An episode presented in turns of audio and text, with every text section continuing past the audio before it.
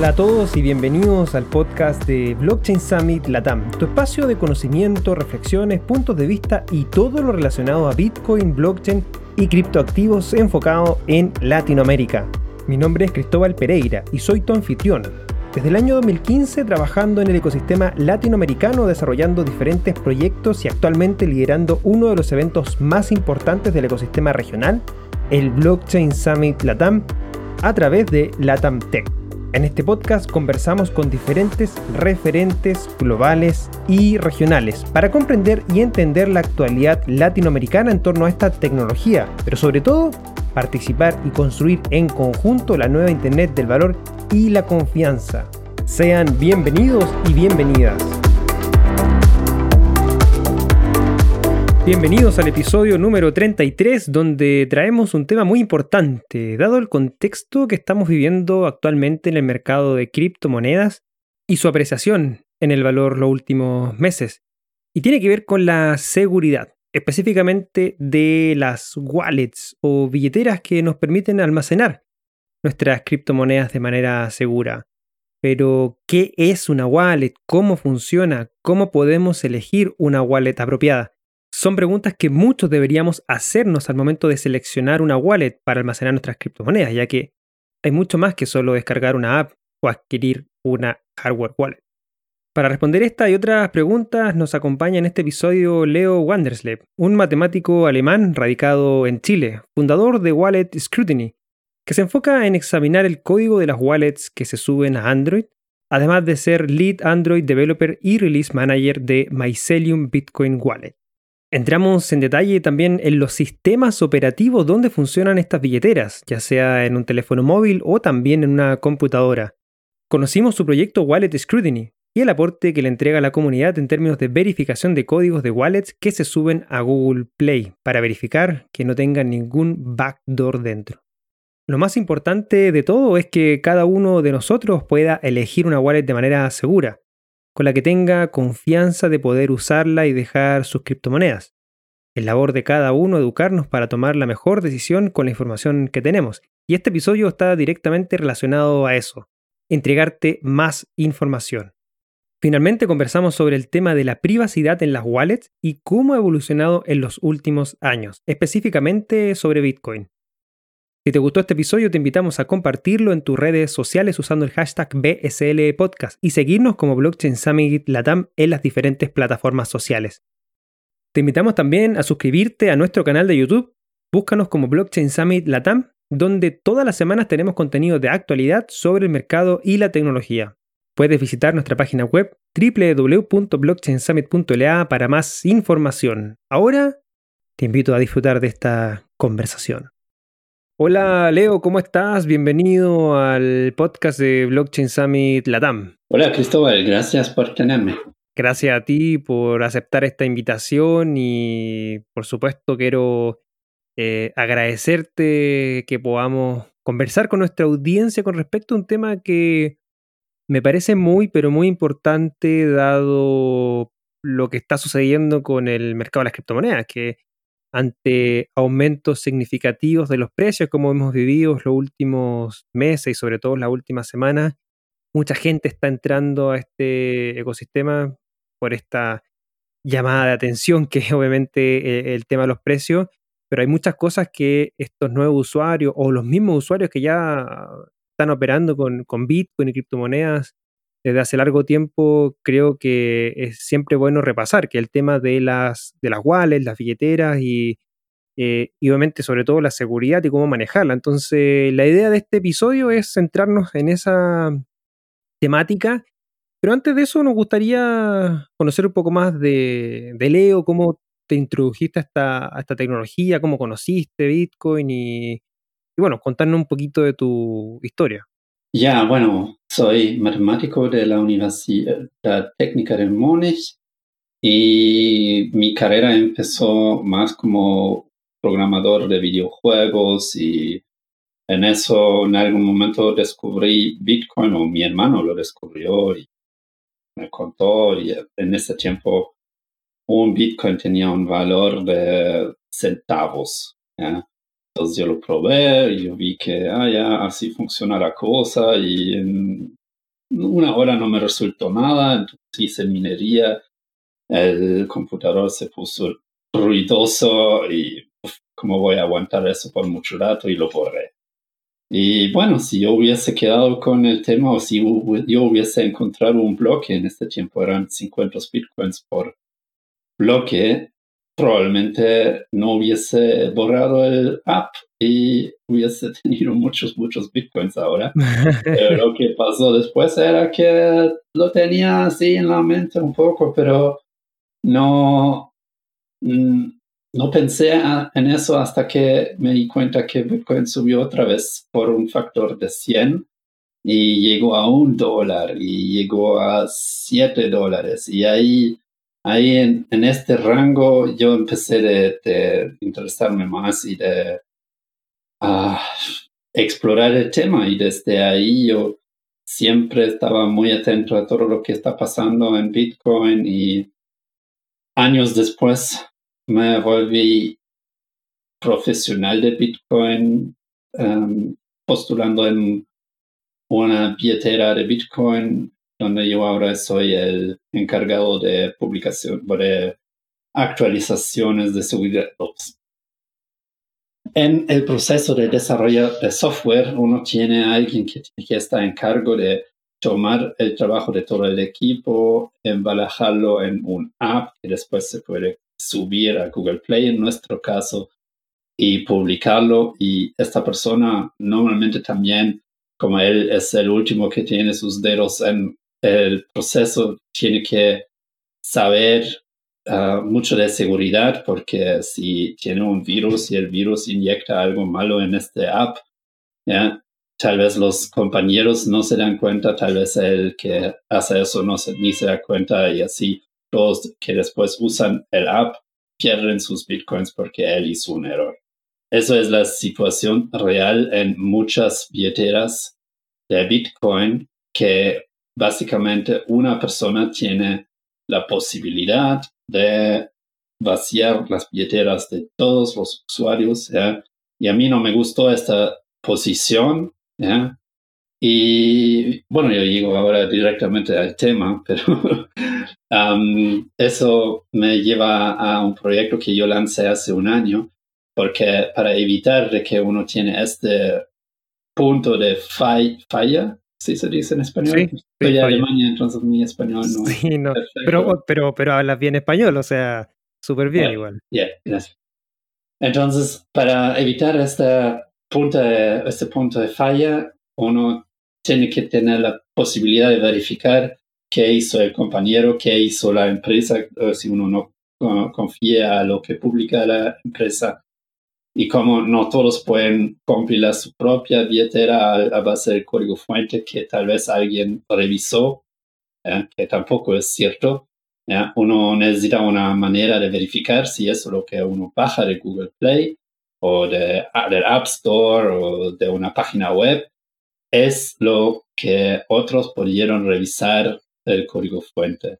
Y eso se hace en este momento con un proceso de reproducción del compilado. Entonces, nosotros compilamos el app y lo subimos a Google Play. Otra persona lo puede bajar de Google Play y comparar con lo que recibe si él toma nuestro código fuente y lo compila en su computador. Si esos dos archivos después son lo mismo, él sabe que nosotros también hemos usado exactamente el código que está públicamente en GitHub y él sabe que por lo menos un investigador de seguridad podría haber encontrado problemas si el código fuente tiene algo malo. Y eso me da la seguridad de que si alguien viene a mi casa y me pone una pistola a la cabeza y dice, por favor, haga una actualización de tu app que roba a todos los usuarios, yo podría hacerlo y otros lo podrían parar porque deberían encontrar una puerta trasera en el app y entonces siempre si hay alguien que revisa lo va a encontrar porque la verificación del, del vínculo entre código fuente y app es establecible, no, ¿Establecer? Ah, se puede establecer. ¿ya? Claro. Entonces, eso es el enfoque de mi proyecto walletscrutiny.com que lancé un año atrás. Y ahí estoy investigando billeteras por este aspecto de transparencia por parte del proveedor.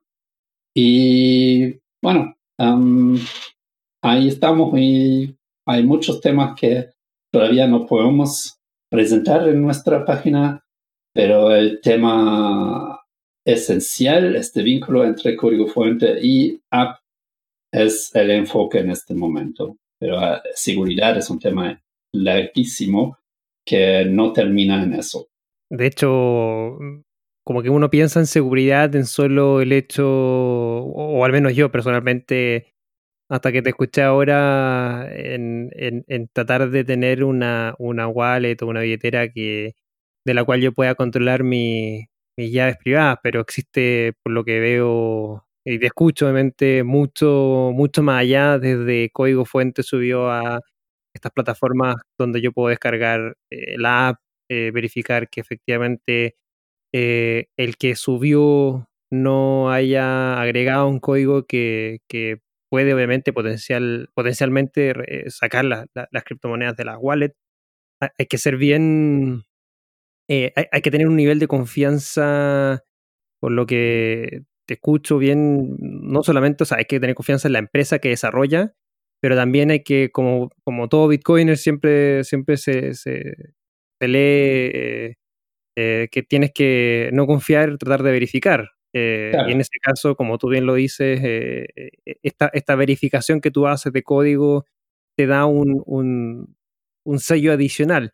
Pero para aquellos que están partiendo o que ya están dentro, pero que de repente dicen, bueno, ¿qué, qué, es una wallet? Eh, y si se puede definir como una wallet, porque de repente uno dice, bueno, wallet, billetera, monedero, llavero. ¿Qué, qué es esta pieza de software? Bueno, ahora te dijiste un par de términos que probablemente alguien mejor en español podría, uh, ¿cómo se dice? Uh, diferenciar los detalles, pero la última palabra era llavero.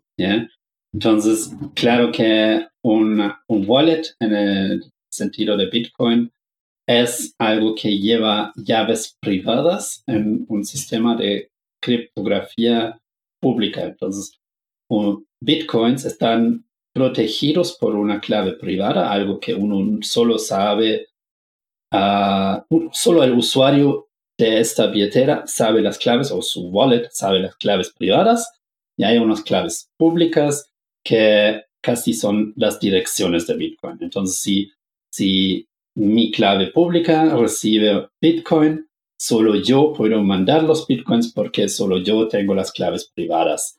Entonces, por eso las claves privadas son algo muy, esencial en esas billeteras y por eso otros propusieron de decir que es un llavero que, que trae esas claves porque eso es lo esencial, pero como también muestra historial de transferencias, como muestra tal vez precio de Bitcoin, tiene módulos para intercambiar a otras criptomonedas o otras mm, monedas nacionales. Ah, los wallets hoy en el día son mucho, mucho más complejos que solo una colección de llaves. Ok, o sea, eh, al fin y al cabo, eh, lo que hay que entender de una wallet simplemente es eh, el resguardo de, de, la llave privada y que de la llave privada obviamente nace una llave pública que uno puede compartir públicamente, como bien el nombre lo dice, pero con el solo hecho de yo controlar esa llave privada, soy el único que tengo acceso a esas criptomonedas, o si estoy en caso de Bitcoin, de los Bitcoin que tiene ese llavero, esa wallet o ese monedero del cual yo estoy utilizando, ¿cierto? Exactamente, por eso es tan um, sensitivo el tema de seguridad en Bitcoin, porque cada uno es su propio banco. Es, como algo, es como un slogan de Bitcoin, eh, sea tu propio banco. Pero no todos quieren contratar a seguridad, tener una caja fuerte y, estar siempre pensando en hackers que quieren llegar a sus bitcoins. Entonces, ser su propio banco no es para todos tampoco. Claro. Pero lo tratamos de hacer lo más fácil para todos y, y mi proyecto tiene el gol que sea eh, que la seguridad sea por defecto, ¿ya? Porque muchos dicen que, ah, ya, eso es código abierto y no me importa lo que está en Google Play. Yo me compilo el app para mí y no me importa si alguien hackea la, el app que está en Google Play, porque yo ni tengo Google Play en mi teléfono, entonces no me importa. Esta actitud me carga porque un hack a una billetera grande que tiene tal vez 10 millones de usuarios no va a solo afectar a esos 10 millones de usuarios, pero lo va a afectar a la confianza en el ecosistema de Bitcoin entero. Y por eso trato con Wallet Scrutiny de establecer unos estándares y educar a los usuarios de encontrar lo que son proyectos transparentes que siguen protocolos de seguridad que de verdad protegen al usuario por defecto, que uno puede bajar el app de, uh, Google Play o estamos integrando otras plataformas también ahora con App, uh, App, Store de Apple y con F-Droid, que es otra plataforma para Android. Y ahí vamos a ver cómo hacerlo con los desktop, con los uh, sistemas operativos de máquinas más grandes donde no hay un store, un App Store que todos usan, pero es más uh, fraccionado. ¿ya? Uno, uno, recibe las actualizaciones de cada proyecto mismo y no de un repositorio central que, que yo podría vigilar y que podría tal vez tener protocolos de seguridad que, que protegen al usuario al fin. Perfecto, entiendo. Ahora, que, que, ya sabemos que, es una wallet, ¿cómo funciona una, una wallet? Porque, porque una cosa es que obviamente es que, es que uno reciba las criptomonedas, eh, pero para recibirlas tiene que tener una llave pública. Eh, crear una wallet significa, en muchos casos, poner un password, tener las 12 palabras o 24 palabras. ¿Cómo funciona en sí una, una wallet para, para aquellos que no saben? Bueno, si, si quieres saber la vista simple para un usuario, es instalar el app. El app te muestra una, un código QR o puedes también hacer clic en compartir mi dirección de Bitcoin. Y así uno o muestra el código QR a la otra persona que quiere mandar bitcoins a uno, a uno mismo, o uno comparte online por WhatsApp o lo que sea la, la dirección de Bitcoin que uno no elige, eso es algo que genera la billetera misma. Entonces, las uh, muchas billeteras exigen que uno primero toma ciertas medidas de seguridad.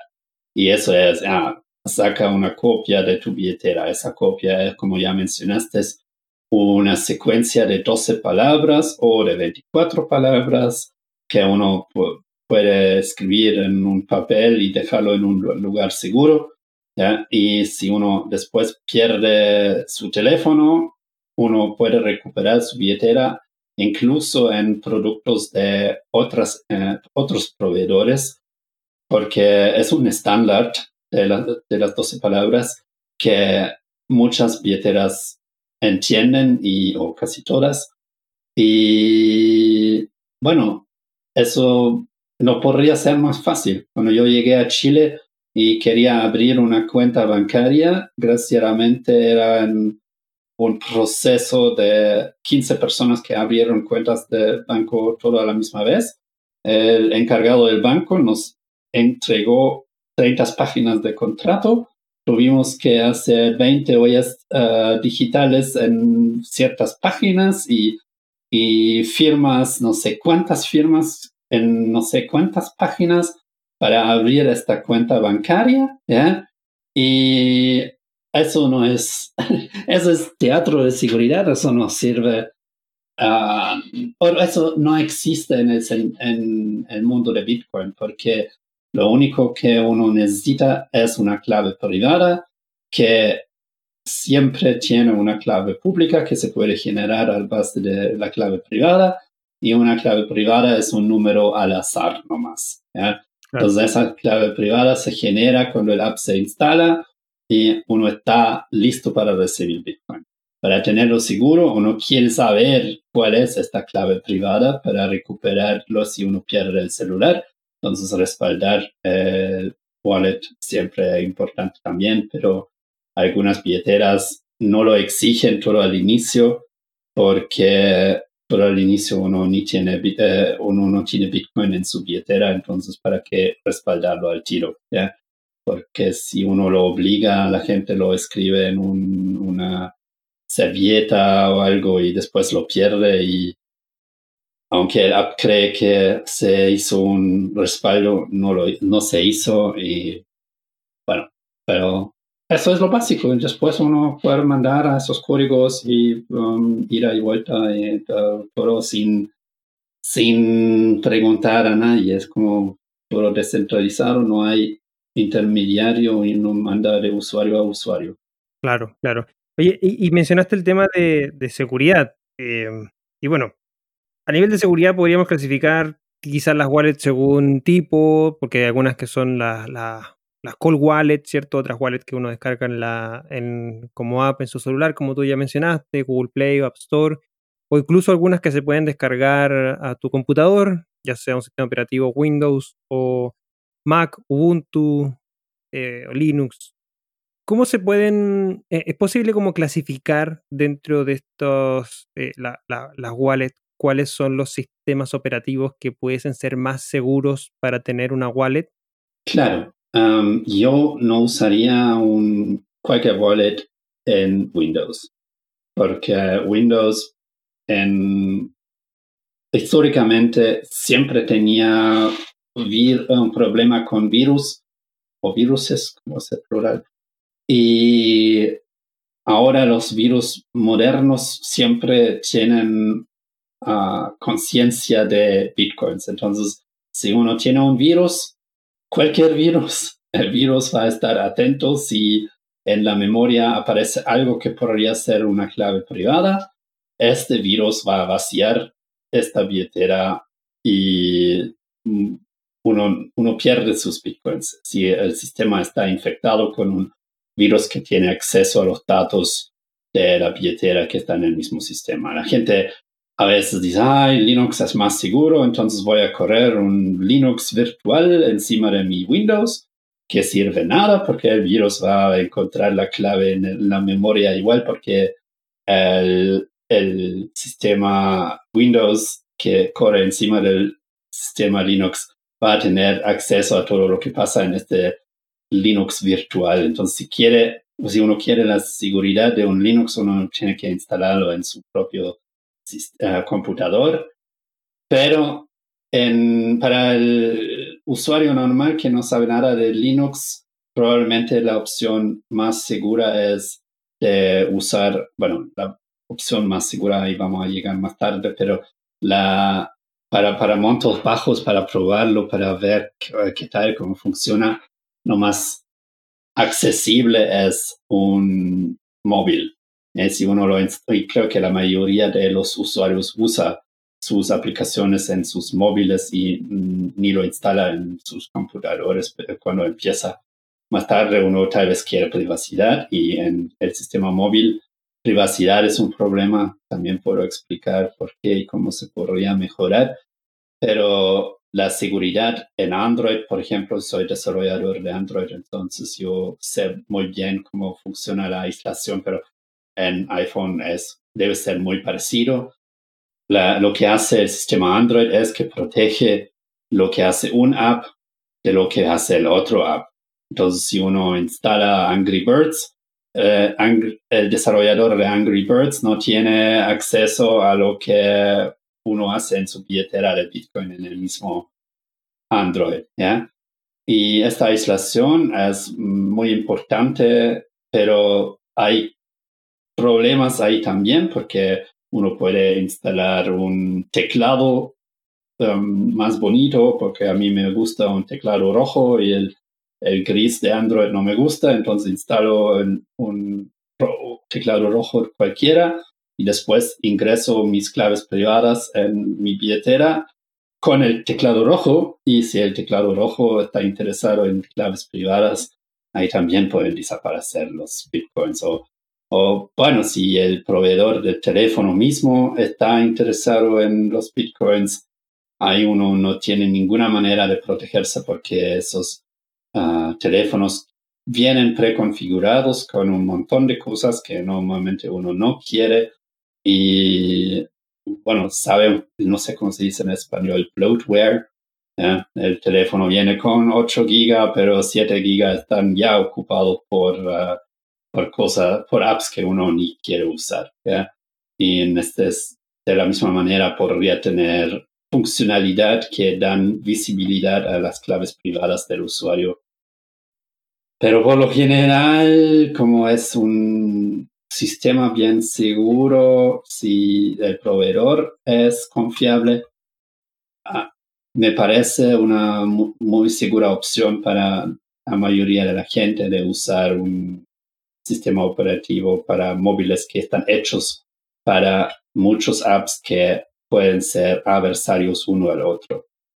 Wow, qué interesante lo que mencionas de, los sistemas operativos y las mismas apps. O sea, no, no sabía que, por ejemplo, a nivel de, de estos virus que existen en los, en para Windows especialmente ya vengan desarrollados como tratar de buscar algo en relación a Bitcoin o criptomonedas para, para poder retirarla o, o que desde una simple app en el celular para cambiar el color del teclado a uno que te guste, también por detrás venga como una especie de backdoor para, para poder, si tú escribes las palabras, automáticamente las transmite a ese proveedor y obviamente pueda retirar esos Bitcoin o criptomonedas. O sea, hay que tener un, no, no solamente un nivel de seguridad con respecto a los a, lo que uno hace, que es recordar tus 12 o 24 palabras, recordar tu llave privada, sino que también es necesario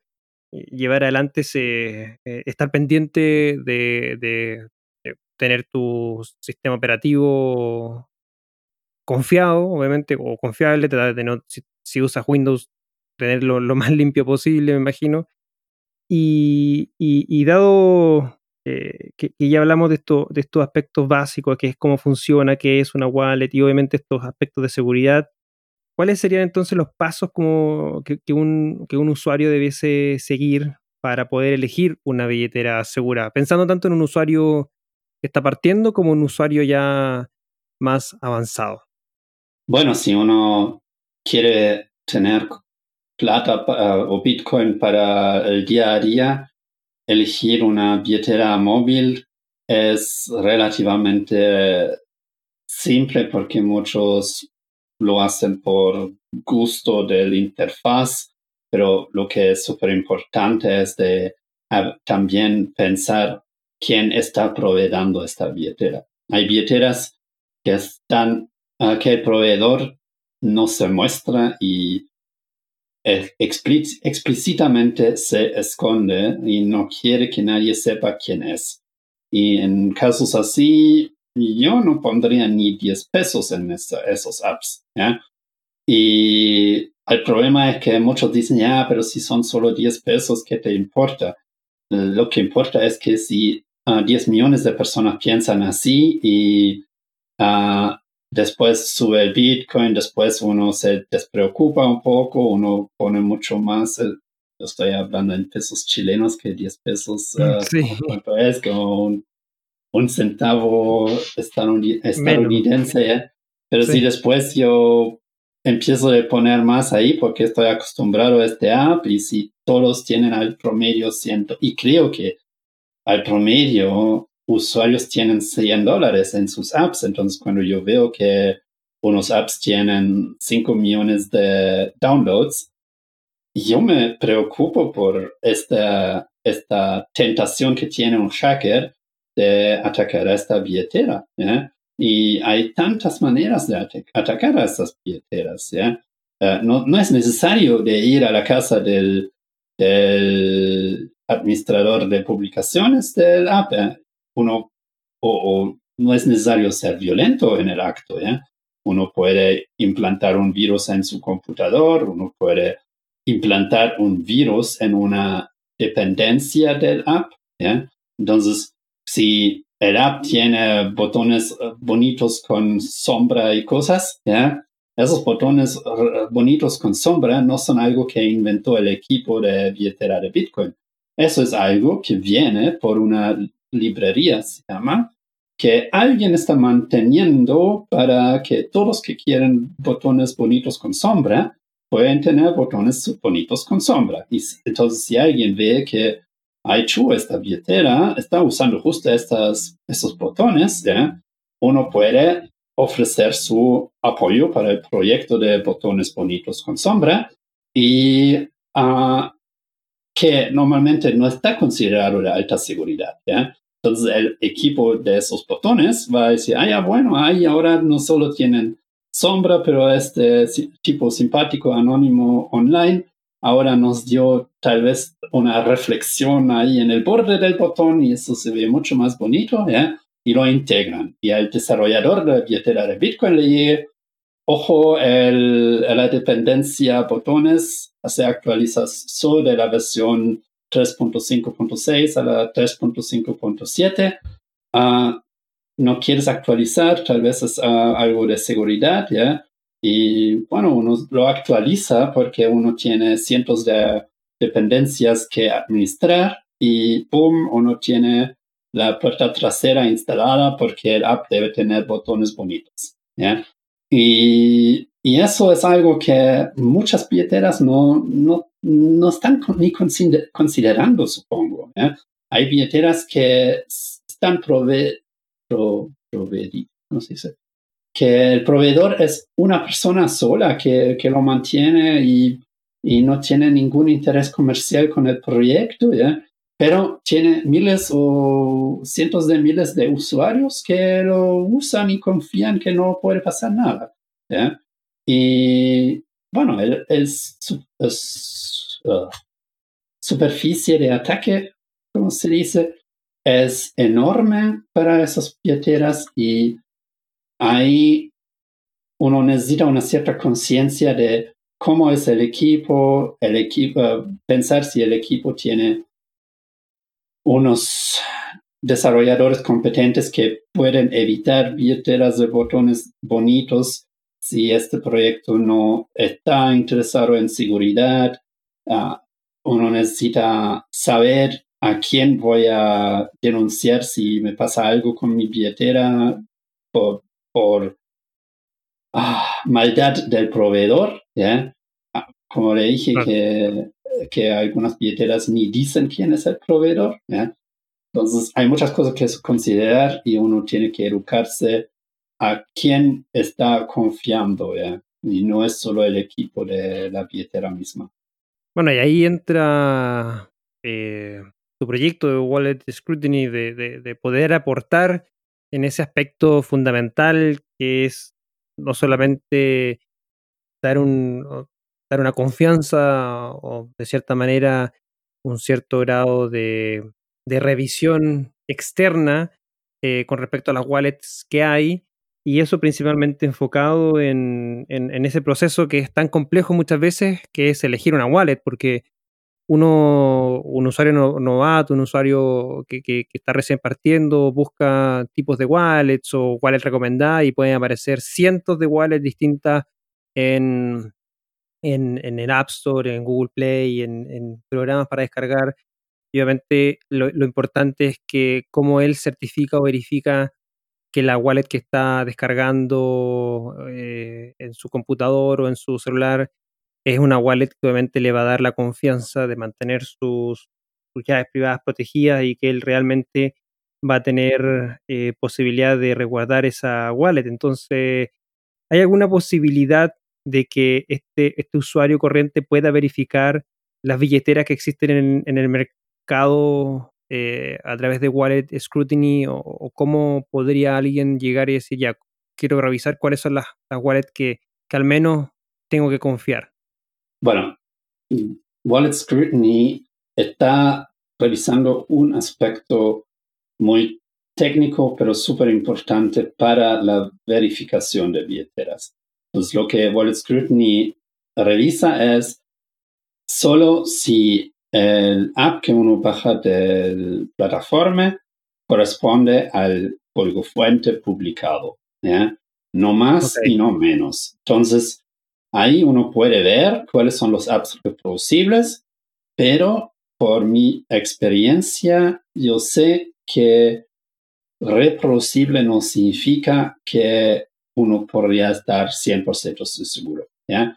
Entonces, si yo hubiese querido vaciar las billeteras de los usuarios eh, por, junto con mi equipo, ¿ya? porque nosotros internamente tenemos este régimen de control. Entonces, yo compilo una actualización de la billetera, mis compañeros lo revisan si es lo mismo que ellos obtienen cuando lo eh, compilan y ahí lo publicamos a Google Play.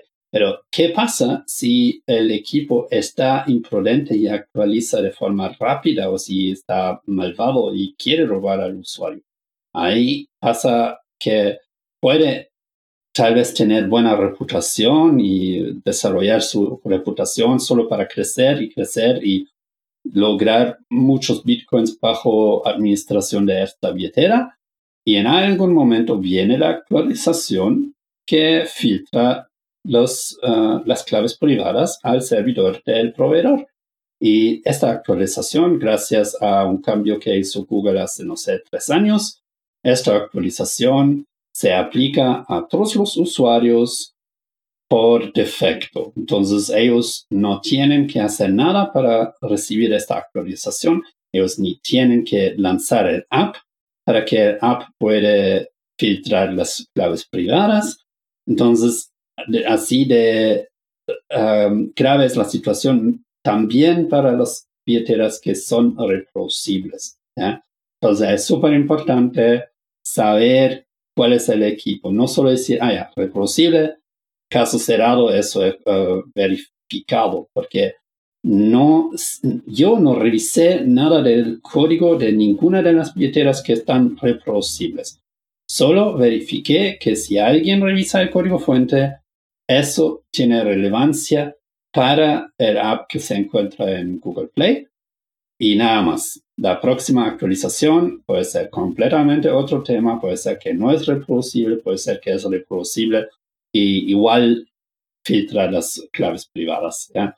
Y entonces ahí yo quiero llegar a un punto en que reproducible es la norma que los usuarios dicen que si no es reproducible, no lo voy a usar porque no hay ah, la posibilidad de verificar qué tiene adentro. Y yo quiero también enseñar al usuario de desactivar la actualización sin supervisión. Entonces uno en su Android puede configurar que tal app no se debe actualizar sola. Y para billeteras de Bitcoin eso absolutamente es necesario. Bueno, pero ahí estamos lejos de eso. Entonces, en este momento tenemos siete billeteras en la categoría top de reproducible. Una de esas es un, bueno, hay como, una de esas ni es para el uso cotidiano porque baja 300 gigabytes de datos en su uso y, no creo que los usuarios normales quieran hacer tanto. Y las otras ya son, son reproducibles nomás. Yo quiero llegar a un punto en que existe un incentivo fuerte para también hacer ah, audits del código y en que la, los, las billeteras cumplen con mucho más normas de seguridad que solo tener el app reproducible.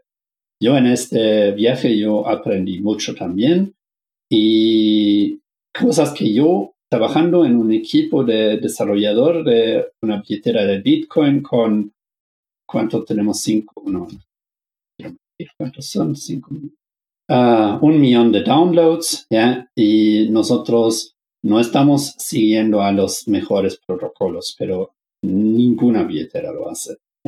Yo quiero que dar visibilidad a esas, esas, a, esos defectos en, en el proceso para que más billeteras cumplan con las normas máximas de seguridad y para también evitar que pasan cosas en que una billetera con millones de usuarios pierde la plata de todos los usuarios en un instante.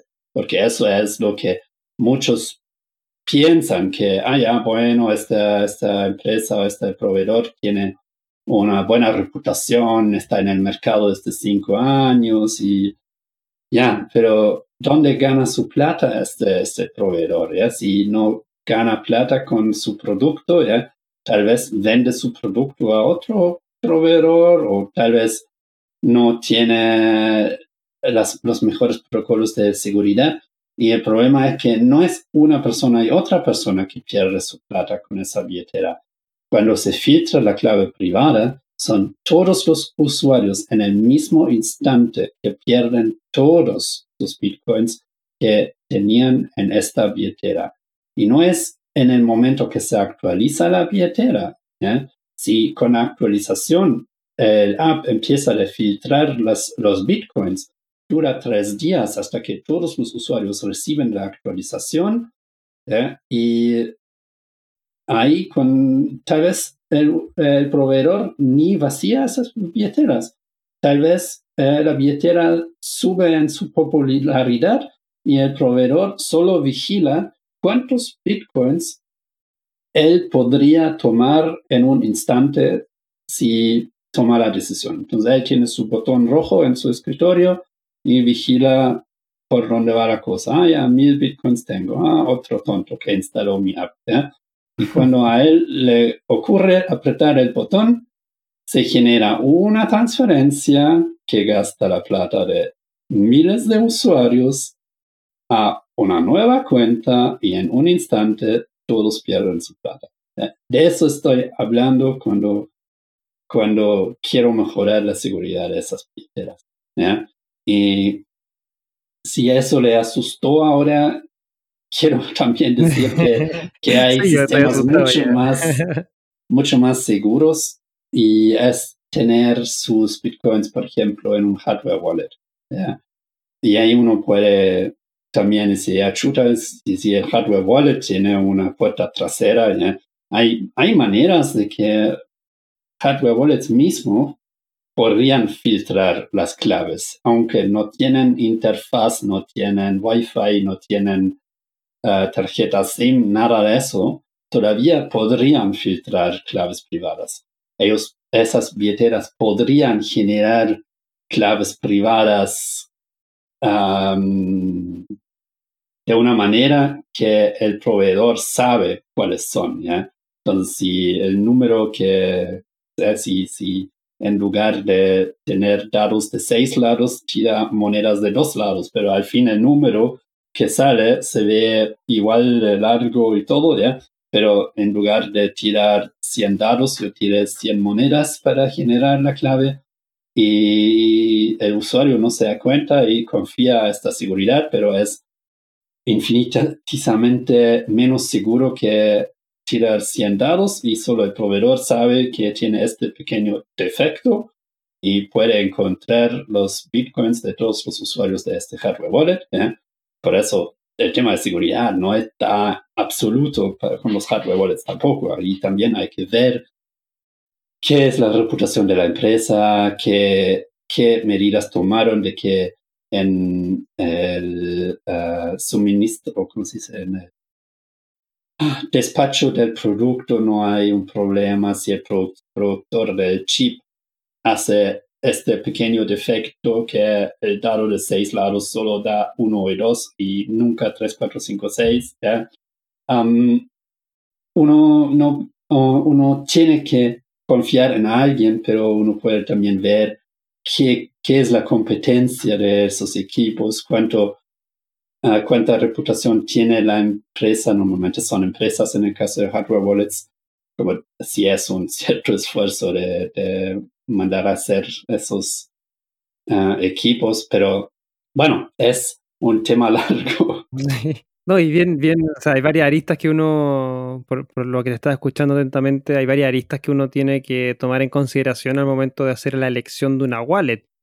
Em, porque claro, uno, uno, uno generalmente escucha o ve o lee que como tú bien dices, las hardware wallets son de cierta manera más seguras que las de software o app porque no están conectadas a internet, no tienen backdoor, no pueden comunicarse con nada, están como aisladas, pero igual aún así, eh, por lo que te acabo de escuchar, eh, igual pueden haber distintos grados de, de vulnerabilidades que puede tener una hardware wallet al momento de, generar llaves privadas y, comunicarlas o tratar de mostrarlas o llevarlas a algún proveedor o alguien que puede hacer el retiro también de los, de los bitcoins. Ahora, tomando en consideración esos aspectos fundamentales y, todo lo que hay que revisar, em, ¿conoces de, de, hasta ahora, obviamente, de algún caso que, que, realmente sea, sea preocupante, que, que haya explotado algún tipo de estas vulnerabilidades o hasta ahora todo se ha mantenido de cierta manera sin grandes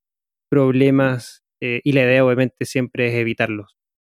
No, um, billeteras de Bitcoin desaparecen muchos, bueno, graciosamente no los más grandes y pero bueno, sabemos que Mt. Gox desapareció y otras billeteras desaparecieron con mucha plata de los usuarios. ¿eh? InstaWallet me afectó a mí y uh, bueno, hay historiales de billeteras desaparecidas que yo no tengo tan presente. En, en mi página yo estaba agregando billeteras de Bitcoin eh, desde más de un año ahora y de esas que yo agregué 8, 12, 14 ahora no más funcionan. Y bueno, algunas por eh, algunos terminaron de funcionar de forma ordenada. Ah, no sé si puedo usar plural en este caso. Pero uh, hay, hay cosas, hay apps que claramente eran estafas y tal vez lograron solo convencer a 500 usuarios, pero estos también son 500 usuarios que perdieron toda su Claro, claro. La más grande en esta categoría es de 100.000 usuarios, pero instalar un app de un millón de, o 100.000 downloads, debo decir, porque los downloads de Google Play no, no se traducen a usuarios activos claramente. Pero claramente ahí hay casos de apps que los usuarios perdieron su plata y hay, varios apps en mi lista. ¿Y, hay manera de evitar esa estafa o, cuando uno descarga una app ya ahí está sujeto a lo que pueda pasar? Las estafas siempre se caracterizan por no ser la estafa hasta que desaparecen con la plata. Entonces, yo tengo mis sospechos por... Uh, por las, los apps y si vas a la página Wallet Scrutiny y vas a, la lista todo abajo, yo hice una nueva categoría que se llama Obfuscated. Las billeteras Obfuscated, ¿ya? Entonces, cuando uno compila un app, uno recibe el binario, el, lo que es como un archivo que uno sube a la plataforma que después el usuario baja o vez la plataforma lo transforme también, pero eh, en este proceso de compilar el archivo a base del código fuente que uno tiene, uno también puede esconder el código fuente, porque si uno no toma medidas extra y uno tiene algo a password, ya uno tiene eh, texto password en el app eso va a ser también visible adentro del archivo. Pero uno puede modificar el archivo de una manera que buscando por todo el archivo, uno nunca va a encontrar password, aunque el app pregunta por un password. ¿ya? Y eso en código cerrado es una medida de seguridad por obscuridad. ¿ya? Pero si uno quiere transparencia, uno quiere seguridad por diseño, y eso significa que personas competentes pueden analizar el código fuente, pueden descubrir vulnerabilidades, pueden avisar al proveedor cómo mejorar su billetera o en este caso billetera y el proveedor normalmente debería pagar una compensación a esos eh, investigadores de seguridad para atraer a más investigadores. Eso se llama un bug bounty. Entonces, si un app tiene un bug bounty program, uno puede seguir un protocolo en que el eh, investigador de seguridad al fin recibe la reputación de haber encontrado otra vulnerabilidad y recibe un poco de plata también y la, el app se vuelve más seguro en el proceso. Pero eso solo funciona si se puede analizar el código fuente y eh, investigadores de seguridad tal vez investigan también apps sin conocer el código fuente, pero si el código, eh, si el app está obfuscado, o no sé si esta palabra existe en español, se, no se puede ver nada. Uno ve solo unos y ceros, básicamente, no tan así, pero uno, uno ve solo un, montón de funciones que en lugar de, uh, pero uno tiene una función, multiplica uh, factor 1, factor 2, eh, el proceso de obfuscar lo convertiría en AX um, A y B. Y si, si yo no sé que AX es multiplica, yo no puedo leer el código después. Si yo veo en alguna, alguna línea, ah, ya, aquí se aplica la función AX a unos parámetros 3 y 4, yo no puedo leerlo porque ah, yo debo primero saber que esta función es una multiplicación, pero si no uso obfuscación, yo puedo ver que es una multiplicación que está pasando ahí y yo puedo mucho más rápido analizar qué hace este app. Entonces, para mí, eso de ofuscar el código fuente um, adentro del app es una bandera roja en los apps y eso yo encontré en un par de billeteras.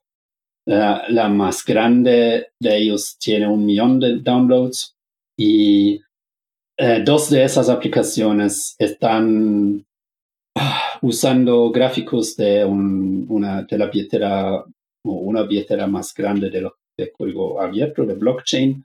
Entonces, si yo veo el logo de blockchain en una billetera que mm, es algo que una aplicación rara de un proveedor raro, ¿ya? yo sé que debe ser una estafa. Entonces, por favor, no instalan el blockchain wallet que no es de blockchain. o que no tiene millones de downloads, que tiene solo 50 mil downloads. Estoy seguro que también las estrellas que tiene, 4.8, wow, debe ser el mejor blockchain wallet que hay. ¿eh? No, esas, esas calificaciones en Google Play se compran, cuestan, no sé, mil calificaciones o 10 dólares o algo. Eh, esas calificaciones no sirven cuando se trata de protegerse de un evento que va a vaciar todas las billeteras a todos los usuarios en un instante. Oye, y para terminar, Leo, ¿cómo has visto tú el desarrollo eh, o evolución en términos de privacidad en, las wallets? Porque es algo que, que últimamente a nivel de, distintos tipos de, de, ataques como para poder dar con la identidad de las personas y de tal manera de, algún, de hacer algún tipo de, de hack o tratar de sacarle los fondos, eh, eh, se están llevando a cabo y, obviamente las wallets eh, o, las personas que manejan las wallets tienen que tratar también de, evitar eso, pero, pero a nivel de desarrollo y de software, ¿hay, hay, ¿has visto tú que, que se está mejorando el desarrollo de las wallets a nivel de seguridad y sobre todo la privacidad? Bueno, ahí hay procesos a más largo plazo que ojalá nos da más privacidad, porque un problema con Bitcoin es que las transferencias no son anónimas, son solo pseudónimas. Entonces, cuando mi billetera me muestra una dirección para recibir bitcoins, aunque no trae el nombre Leo Andersley, esta cuenta, y aunque me genera una nueva dirección cada vez que yo recibo otra vez uh, bitcoins a esta misma billetera. Esas direcciones son relativamente fácil a vincular una a la siguiente. Y hay, hay, hay ideas y procesos de mejorar la privacidad de dos maneras que yo tal vez podría mencionar ahora. Uno es la red de Lightning, que permite hacer transferencias que no se publican en la cadena de bloques porque cadena de bloques es un base de datos que todo el mundo puede ver todas las transferencias que se hicieron desde 2009. Así de transparente es Bitcoin. Si la gente cree haya criptografía, haya, entonces está todo encifrado en la cadena de bloques. No, nada está encifrado en la cadena de bloques. Bitcoin, para funcionar, no encifra nada en ningún momento. Lo único que uno puede encifrar, pero normalmente no lo hace, son las claves privadas, porque eh, esos, esos se usan para firmar transferencias, pero, nunca para encifrar o esconder nada en transferencias. Y bueno, entonces con este registro de transferencias, de todas, de todas las transferencias, uno puede desanonimizar a personas, puede seguir cuánta, cuántos bitcoins tienen, puede averiguar qué son las cosas que uno compra, etcétera, etcétera. ¿eh? Y con la red de Lightning uno tiene muchas ventajas eh, comparado a eso. Una de las ventajas es que uno paga mucho menos comisión ¿eh? en lugar de pagar mil pesos chilenos a hacer una transferencia, uno paga un peso o 0.1 peso y la otra, y es tan, tanto más barato porque esta transferencia no entra a la cadena de bloques. La cadena de bloques es un disco duro, no un disco duro, son millones de discos duros que uno usa cuando un, uno hace una transferencia en la cadena de bloques y claro que eso es caro, pero con Lightning eso se evita por evitar usar este disco duro caro que está replicado un millón de veces. Uno ahorra plata, pero también gana privacidad. El otro tema es que en un futuro, oh, estamos hablando años, vamos a llegar a un punto que vamos a poder, poder juntar transferencias. Entonces, en este momento, cuando yo pago a alguien, esta transferencia gasta mis bitcoins para pagar algo y me da cambio porque ah, no sé en cuánto detalle quieres que explico cómo funciona Bitcoin a este nivel. Pero con agregación de firmas a través de transferencias va a ser posible en un, futuro generar transferencias que tienen mil entradas y mil salidas, Entonces hay mil personas que pagaron a mil cosas o, tienen, eh, o pagaron 500, 500 cosas y uh, recibieron 500 uh, montos de vuelta y nadie puede saber cuál de las direcciones es de quién. Eso va, va a necesitar un cambio al protocolo de Bitcoin que va a ser un poco de drama, pero en este momento ah, se ve positivo que por lo menos los primeros pasos van a pasar bien y sin mucha resistencia. Entonces estoy optimista que vamos a tener mucho más privacidad en el futuro. Excelente. Sí, bueno, cualquier tipo de cambio en Bitcoin siempre genera algún tipo de, de, roce o, dificultades, pero esperemos que en pro de la, de la privacidad eso pueda terminar por implementarse. Leo, muchas gracias por acompañarnos, por entregarnos esta casi hora ya de conversación con respecto a algo que es muy relevante, que son las billeteras, la wallet o monederos, o llaveros, como quieran llamarle, porque como ya escuchamos a Leo, hay varios aspectos que hay que tener en consideración y me parece importante e interesante dar este espacio para que la gente pueda aprender más y pueda también revisar eh, la página web que vamos a dejar en la descripción también de este episodio del proyecto de Leo, así obviamente pueden también verificar cuáles son las wallets que eh, al menos eh, Leo ha podido verificar que el código fuente es el mismo que está publicado en, en, el App Store o, o, también, eh, ¿tienen en App Store también o, también, o solo en Android? App Store eh, tiene el problema que nadie sabe cómo ah, razón. reproducir.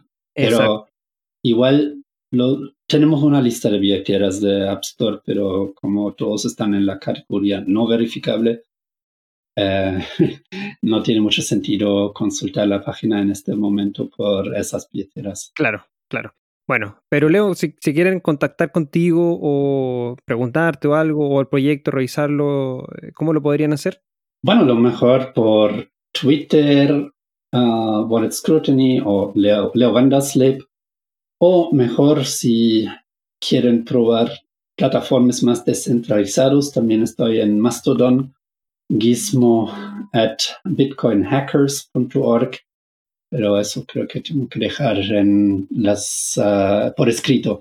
Nosotros vamos a compartirlo en la descripción del episodio, igual si lo quieren ver lo pueden hacer, todos los links van a estar ahí, así que nada, Leo, te agradezco mucho, como ya te comenté, y para todos que nos están escuchando, muchas gracias por haber invertido esta hora de tiempo, esperamos haberle agregado valor, como siempre, en temáticas de seguridad, eh, tener mucho cuidado, revisar, verificar, recuerden siempre no confiar, verificar, y es algo que uno tiene que desarrollar, igual como lo dijo Leo, no es para todos, para aquellos que realmente quieren sentirse seguros, hay que verificar, y hay otros que simplemente eh, no van a querer hacer este proceso, van a confiar en distintos proveedores de. Pero si podemos ayudar al, resto de la comunidad, bueno, adelante y compartamos también esta información, esta enseñanza. Así que Recuerden, pueden seguirnos en nuestras redes sociales, Twitter, Blog eh, Instagram y Facebook, Blockchain Summit Latam, también como en LinkedIn. Te invitamos a nuestro grupo de Telegram, BSL Comunidad. Y por último, también suscríbete a nuestro canal de YouTube, Blockchain Summit Latam,